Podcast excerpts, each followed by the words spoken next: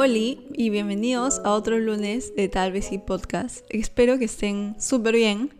En lo que sea que estén haciendo, yendo a la U, al cole, al trabajo, en la vida en general.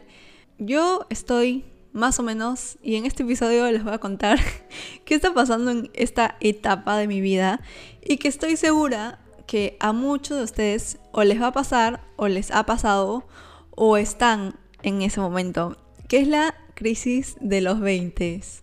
Y para esto yo siento que mi crisis de los 20 eh, empezó hace tiempo, justo, creo que ayer o anteayer, me salió un TikTok de un chico que estaba diciendo, estoy pasando por la crisis de los 20 y me está empezando a los 23.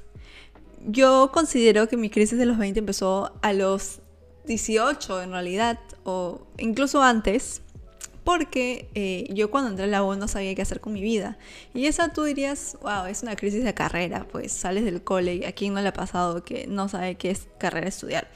Pero cuando ya cumples los 18, yo me puse ese peso que como les conté el episodio pasado que tenía muchos sueños, como tener mi depa propio a los 21, yo me puse ese peso de que ya a los 18 debo empezar a trabajar porque ya puedo trabajar, ya soy mayor de edad.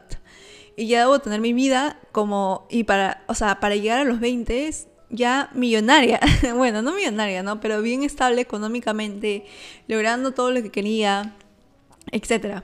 Y yo sé que algunos dirán, ¿cómo va a ser crisis de los 20 a los 18? Pero es porque creo que ponen como esta etapa de los 20, que es la etapa donde terminas tu carrera y empiezas a trabajar y todas estas cosas pasan, pero a algunas personas les pasa antes y otras personas les pasa después, como el episodio pasado que les conté que muchas cosas te pueden pasar en diferentes etapas de tu vida y a veces ocurren más tarde o más temprano de lo que quisieras. Igual, la crisis de los 20 yo considero que también puede iniciar un poco antes, si es que tú ya te sientes en esa etapa de madurez que se le conoce como a los 20, ¿no?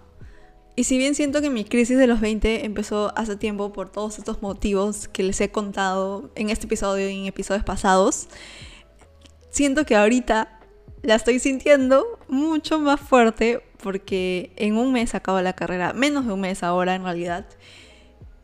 Y siento esta presión nuevamente, pero mucho más fuerte de encontrar una chamba. Yo no trabajo desde octubre del año pasado.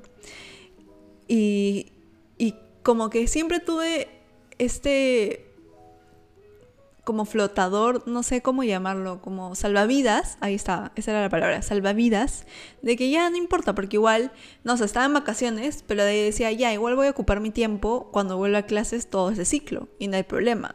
Y así por los cinco años y medio que he estudiado diferentes carreras, pero cinco años y medio que me he mantenido estudiando. Y ahora, que no se va que no voy a volver a eso, que no voy a volver a un salón posiblemente, o no vuelva a, esta, a este horario y esta rutina de clases, siento este miedo en parte y presión y, no sé, muchas dudas de, de qué es lo que va a pasar. Incluso algo que no les conté es que este año yo quería viajar a un, a un lugar específico. Y yo obviamente tengo mis ahorros, pero dije, ya, fijo, este medio año, medio año de 2023, voy a encontrar un trabajo y todo lo que ahorro de ahí se va a ir a ese viaje. No encontré un trabajo. Y para esto yo tampoco he postulado a todos los trabajos en los que yo sé que podría trabajar. El año pasado yo trabajé tres veces como community manager en diferentes agencias y, empresas en general. Pero yo sé que podría hacer ese, ese labor, como que ser esa función en una empresa, ¿me entienden? Ser una community manager. Pero yo no quiero ser community manager, yo no quiero trabajar algo que no me hace feliz en general. Podría ser community manager de moda, eso sí me llama mucho la atención y lo haría felizmente. Pero siento que en parte, no por gusto, pero no, me sentiría feliz haciendo algo que sí me trae dinero, pero no me siento yo, no lo disfruto.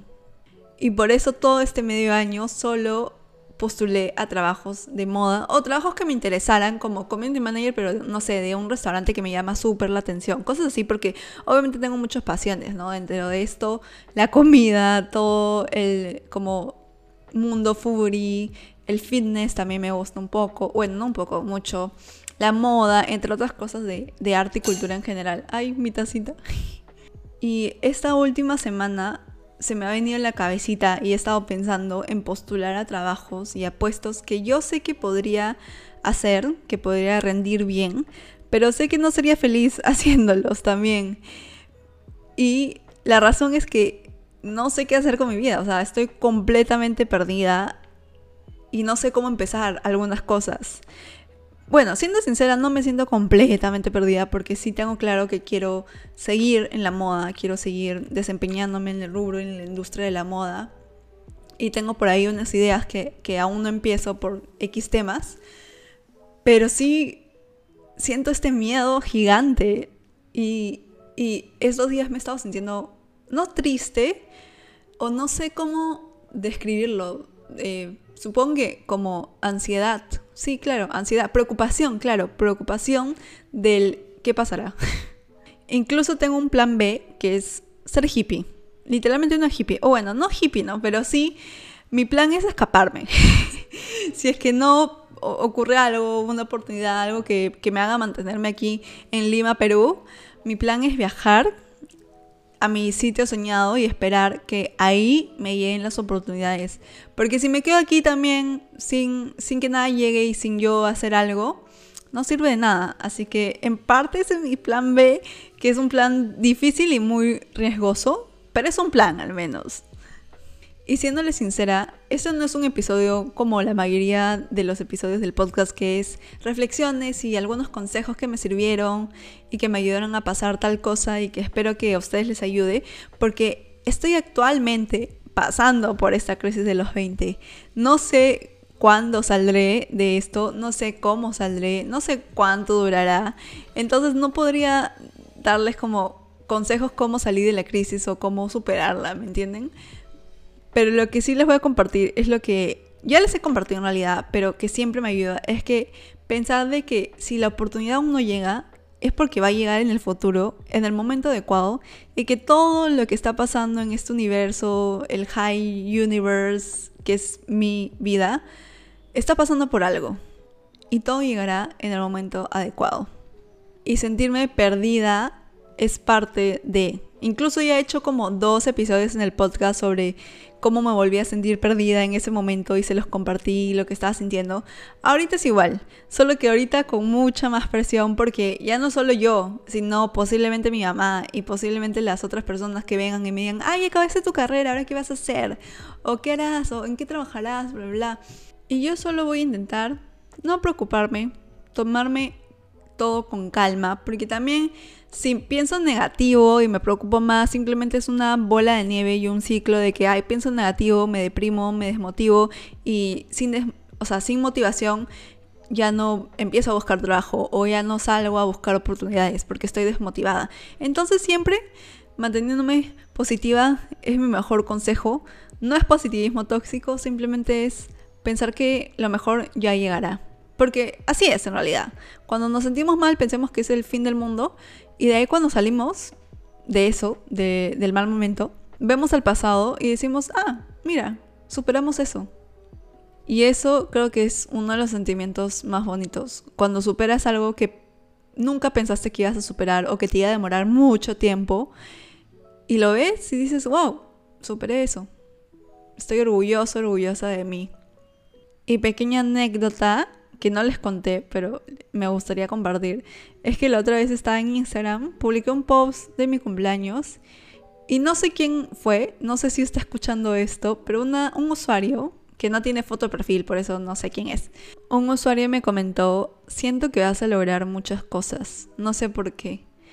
Y cuando leí ese comentario, ala, me puse a llorar porque dije, qué hermoso que la gente pueda ver eso en mí. Porque yo lo veo, pero el hecho de que la gente lo vea y confíe también en mí, solo me hace sentir como que, ok, solo es cuestión de confiar en que las cosas van a llegar. A veces demoran, a veces es más difícil y a veces es más fácil para otras personas, pero las cosas van a llegar si es que realmente te la crees, sueñas súper grande y luchas por eso. Y de esa manera me motivo para decir que también saldré de esta crisis de los 20. Que en realidad yo pienso que no es como, hay una crisis de los 20 que solo ocurre una vez en tu vida durante una etapa larga. No, yo siento que nos pasa miles de veces durante nuestros 20, ¿entienden? Porque los humanos cambiamos mucho, cambiamos de gustos, de lo que queremos lograr, de sueños incluso. Entonces, seguramente habrá otro episodio que será una crisis de los 20, pero no se llamará así. Pero bueno, nuevamente he aquí mi desahogo en el podcast como siempre. Si alguno de ustedes se siente identificado, siente que está pasando por esta crisis de los 20, tranquilos, todo va a pasar. Y yo sé que ustedes van a decir, o que alguien va a decir, ¿cómo que tranquilo si estoy pasando por esta depresión y súper perdida, perdido en mi vida? ¿Cómo voy a estar tranquilo o tranquila? Y yo sé que suena raro, pero a veces relajarse es lo mejor. Esta semana también he tenido muchos trabajos que avanzar, pero me he relajado, me he relajado o los he avanzado como que antes para solo tener un gran tiempo de relajo porque sé que eso me va, a hacer sentir más tranquila y pensar también con la cabeza más libre, como que sin tanto peso y preocupaciones. Y lo más importante es que todo pasa. Todo, absolutamente todo. Incluso la felicidad, incluso lo bueno, incluso lo malo. Y sí, este ha sido un episodio más que todo para compartir por lo que estoy pasando. Y ya les traeré un update, una actualización de cómo va yendo toda mi vida y si encuentro chamba o no, o si abro mi negocio propio, quién sabe, quién sabe lo que me trae el universo. Espero que les haya gustado este episodio. Ya saben que pueden seguir al podcast como tal vez y podcast todo junto en Instagram y TikTok. A mí como HaiCZ, H-A-I-I-C-Z en Instagram y con guion bajo al final en TikTok. Pueden recomendar el podcast, publicarlo en sus historias, darle cinco estrellitas, compartir en donde sea que quieran, si quieren. y nada, los amo, me escuchan la próxima semana, cuídense, las mejores vibras para ustedes. Besos. Bye.